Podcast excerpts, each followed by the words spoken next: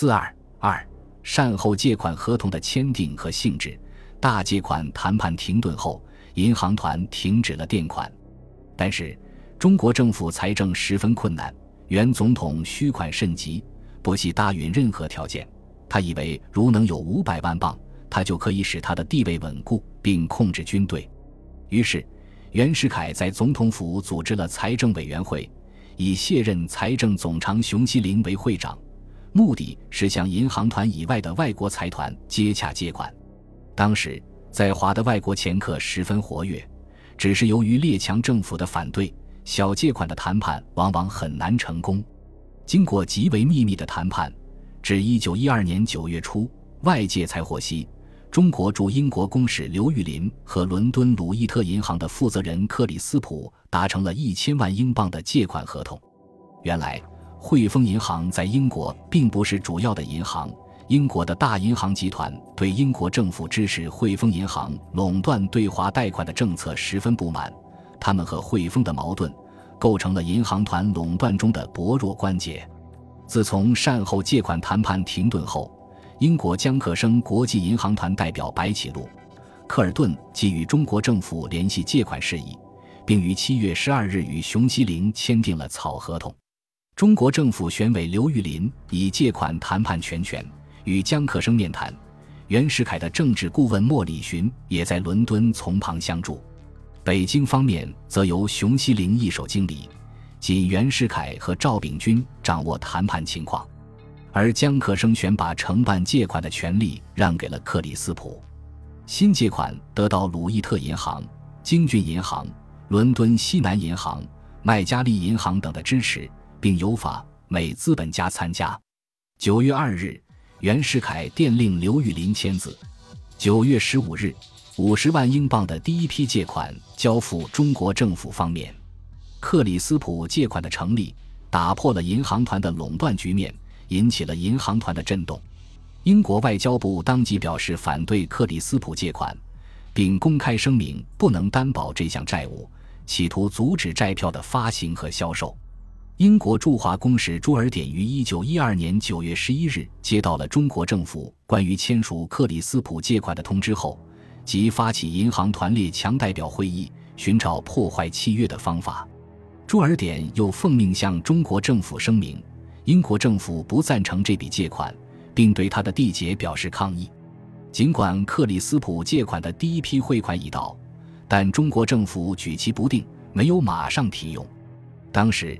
新上任的财政总长周学熙事先对克里斯普借款一无所知，他认为借款利害影响基于政治，因噎废食，终非久计，因而于八月底通过日本财团代表小田切与银行团接洽恢复谈判，并于九月十七日就大借款的条件问题交参议院讨论。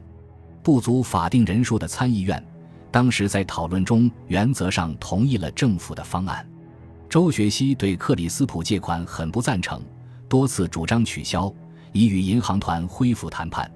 时值中秋将届，需款甚急，中国政府要求银行团先行垫款五十万镑，但银行团反而要求中国政府先行取消克里斯普借款。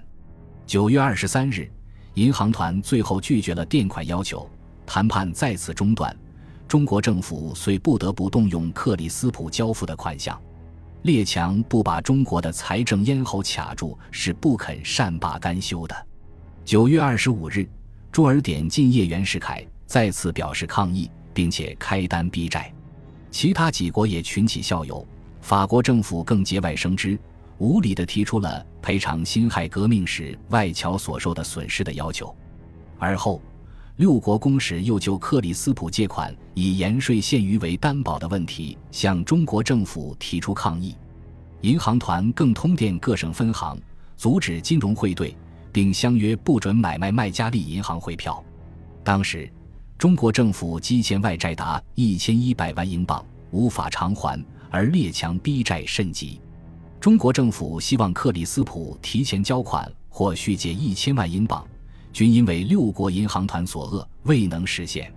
袁世凯遂于十月初请法国公使出面调停，以求与银行团恢复谈判。在银行团方面，汇丰银行面临着本国银行团的竞争，十分焦急。英、法、德、美四国，尤其是英国，担心袁世凯政府财政困难，控制不住局势而陷于混乱，影响列强在华利益，因此他们赞成减少债额至二千万英镑，并降低监督条件，及早达成大借款。但俄、日方面，尤其是俄国，力求浑水摸鱼。美国驻德国大使莱希曼说：“无疑的，他将乐于看到六国银行团陷于分裂，因为他害怕款项可能被用来加强中国在蒙古的地位。因此，俄国力求拖延大借款的成立。但是，俄国不能没有英法的支持，因而也不能不向英国的要求让步。于是，大借款的谈判又恢复进行，于十一月二十七日正式开议。不过，银行团方面先是要求中国政府委定办理借款的专员，于是袁世凯于十一月三十日发布命令，责成财政总长周学熙担任借款事宜，并将熊希龄调任热河都统。随后，银行团又要求取消克里斯普借款合同关于借款优先权的第十四条。中国政府与克里斯普公司方面几经磋商，最后决定赔偿十五万英镑。五百万英镑提前于一九一三年一月十五日付清，其余五百万镑归入大借款案内，由六国团办理。银行团在自己的要求得到满足之后，答应于一九一三年一月下旬垫款二百万英镑，双方遂达成了二千五百万英镑借款的大体合同。克里斯普借款也于一九一二年十二月二十三日废除。袁世凯政府迎合列强要求。积极准备签署大借款。一九一二年十二月二十七日，周学熙将大借款合同的五项特别条款交参议院讨论，得到参议院的大体同意。翌日，袁世凯又命令周学熙任税务处监督，准备大借款合同要求的延误改革。一九一三年一月六日，袁世凯命令延误收入各款自民国二年一月起专款存储，以备抵债。一月十四日，袁世凯又公布了延误稽核造报所章程。尽管如此，银行团依然在节外生枝。十二月三十一日上午，法使康德、日使一级院拜会外长陆征祥、财长周雪溪，就赔偿外侨损失和财政管理中的财政顾问问题进行交涉。中国方面被迫同意加借二百万镑以赔偿外侨损失。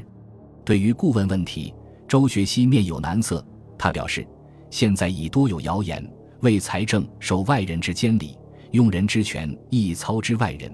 已故若将聘用财政顾问等原载在借款合同内，更易引起国人之反对，因而不敢同意将顾问问题列入合同。”康德表示：“管理财政一层，承认之法，或载在合同，或另行定定，原可通融。”于是决定用秘密询问方法，由中国政府秘密答复聘用外人条件新数等事。列强代表对此表示满意，才指令银行团于当日下午四时与中国方面会议借款事宜，议定明年一月至三月，银行团先后垫交七百万英镑，并约定一月十六日伦敦会议后即行签约交款。尽管中国政府凡可迁就者无不迁就。但列强仍枝节横生。一月十五日，法国公使康德又拜会外长陆征祥，就中国政府拟任命的三名财政顾问提出异议，要求法人占有一席，并出示法国政府来电中提出的主张。关于聘请顾问时，以理论应用出资国之人，以事论应按出资之多寡以定供给顾问之数。一月十七日。六国银行团驻京代表通告财政总长，北伦敦回电，因巴尔干风云日紧，欧洲金融异常恐慌，不能先行垫款。与此同时，银行团要求把大借款利息加至五厘五，而对革命赔偿问题，中国政府也只同意限于武汉战区。财政顾问问题，中国政府只同意私函解决。列强代表再次表示反对。上述各项磋商不定。大借款签署不能不延期。当时连一贯主张达成大借款的记者黄远庸也愤慨地说：“六国团最无理之行动，在屡次迫我取消别国借款，及既经取消后，则彼又不肯付款。彼款时代如此，古利斯普团时代又如此。此次取消股团优先权时，银行团亦未尝不以年内垫款若干项，及至年底乃一毛不拔。一国至受人欺凌至此，无人真乃生不如死。六国银行团今以纯粹一外交性质，纵言之，即六国国际保证监督中国财政之委员会，并殖民银行之总会是也。由于银行团不能垫款，中国政府需款恐急。周学熙遂效法熊希龄，于一九一三年一月十九日致函银行团代表希里尔，声明本总长有自由借款之权。